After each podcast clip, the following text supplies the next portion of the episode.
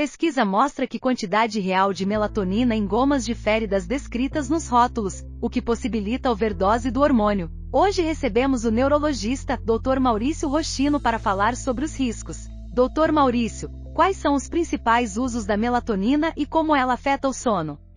Melatonina é um neurotransmissor. Ele é produzido dentro do cérebro por uma glândula chamada pineal e ele é um responsável pela iniciação do processo de sono. É como se fosse simplesmente o fósforo que acende a minha vela. A vela em si independe da, do fósforo para continuar acesa, ou seja, uma vez a melatonina tendo feito seus efeitos, todo o processo complexo de manutenção do sono não tem mais muita relação com a melatonina. E a melatonina é um neurotransmissor que é eliminado, produzido, na verdade, pelo cérebro quando ele vê as situações de sono chegando, que é principalmente a parte do ciclo biológico associado a uma privação de luz. Existe uma idade mínima recomendada para o uso de melatonina em adultos?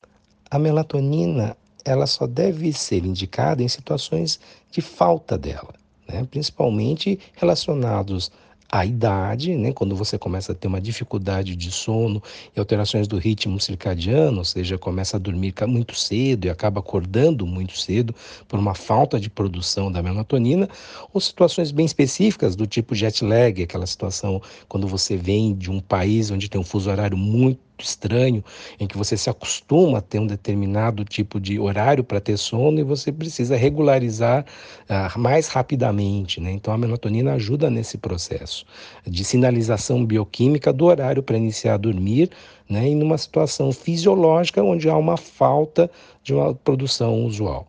Em crianças, essa situação é muito rara. Talvez especificamente quando tem um transtorno de espectro autista, em que parece que também a melatonina acaba ajudando quando nessa situação de, de TEA, a, a, criança também tem algumas dificuldades de sono e haveria uma menor produção de melatonina, onde essa reposição ajudaria, mas também é muito incerto esse papel. De resto, não teria nenhuma lógica o, o uso.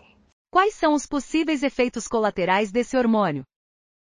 E o uso da melatonina de forma absolutamente desregrada e sem controle, ela é um neurotransmissor cerebral. Portanto, uma, um exagero, uma reposição indevida né, acaba tendo efeitos, obviamente, né, sobre esse processo de indução de sono, né, onde o efeito principal, mas ela parece ter alguns efeitos sistêmicos, né, algumas coisas a nível gastrointestinal, que nem cólicas, principalmente, alterações intestinais outras, e né, mecanismos talvez até relacionados à parte psicoafetiva, como maior relação, é, uma correlação com depressão e ansiedade né, com o seu uso abusivo. E não há lógica, muitas vezes, né, no uso. Infelizmente, a gente tem visto um abuso né, pelas pessoas como um remédio de venda livre, as pessoas se autoprescrevendo e usando doses que também acham que talvez sejam é, o melhor para elas. Né? Isso não tem uma lógica. É a mesma coisa que, nesse mesmo exemplo em que eu tenho um, um fósforo que precisa acender um, uma vela, né? e você fica se expondo a situações onde a melatonina é prejudicada, do tipo fica vendo televisão, fica olhando o seu celular, fica usando o seu laptop, uh, até altas horas da madrugada, ou seja, você fica assoprando a vela, liga um ventilador em cima da vela, né? e você fala, puxa, agora meu fósforo não está mais funcionante do modo adequado. Então eu preciso usar um, um, um, um maçarico né, para acender a minha vela todos os dias. E isso não é a melhor solução. Né? A melhor solução é você desligar esse ventilador e poder usar os mecanismos naturais de sono, ou seja, fazer uma melhor higienização de sono, que é o que não está acontecendo na, normalmente num, num mundo de muito maior ansiedade, em que também as pessoas ficam muito ligadas à tela e ficam, né, muitas vezes, o melhor horário para ver e checar a última mensagem, aquele medo de ir dormir e não ter olhado e checado o e-mail, ter o medo de ter perdido alguma coisa importante, né? Sempre dá a última olhada na tela e quando isso vê já foram 15 minutos, meia hora olhando, ou seja, você acaba jogando um balde de água na sua vela e depois você começa a queixar que, nossa, né, eu não consigo dormir adequadamente, então o melhor tratamento é usar a melatonina uma vez que ela é natural, não vai fazer mal para a pessoa, né? É, insulina é algo natural. Vá se aplicar insulina você não tendo necessidade. Você pode entrar num coma hipoglicêmico, inclusive. Há opções mais seguras para melhorar o sono das crianças sem a necessidade de utilizar esse hormônio? Portanto, uma alternativa mais segura, principalmente em crianças, não é usar melatonina, né? na verdade, é ter uma atividade física regular, Uh, principalmente no período da manhã, evitando uh, muita atividade depois das quatro horas, independente do horário que tem no clube para jogar, né? Você tem que respeitar isso, evitando muita atividade adrenérgica ao fim da tarde.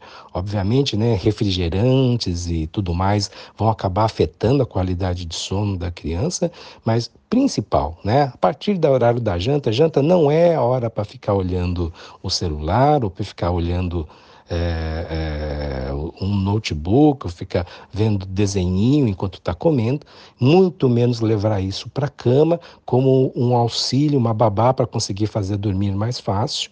Né? Não, na verdade a melhor coisa é sentar do lado, ler o livrinho com uma luz uh, mais baixa, é, com uma voz calma, tra trazendo qualidade de sono e sempre num horário regular, não ficar também toda hora mudando os horários, e, porque vão depender dos horários malucos dos pais. Né? Então, você tendo uma regularidade, um menor estímulo mecânico, físico, uh, psíquico, né? não é hora de ficar conversando, agitando, brincando com a criança de, no período mais vespertino para a noite, né? e também tendo uma hora fixa para acordar. Esses são os melhores, melhores mecanismos para conseguir ajudar na parte do sono, né? que muitas vezes a gente acaba deixando a parte eletrônica para nos ajudar, né, principalmente no cuidado com as crianças, e isso acaba afetando o sono já no nível muito precoce. E se a opção for os, de auxílios medicamentosos, químicos, embora né, ditos naturais, hum, você vai levar um problema de muita cronicidade para uma criança e um adulto jovem com graves problemas.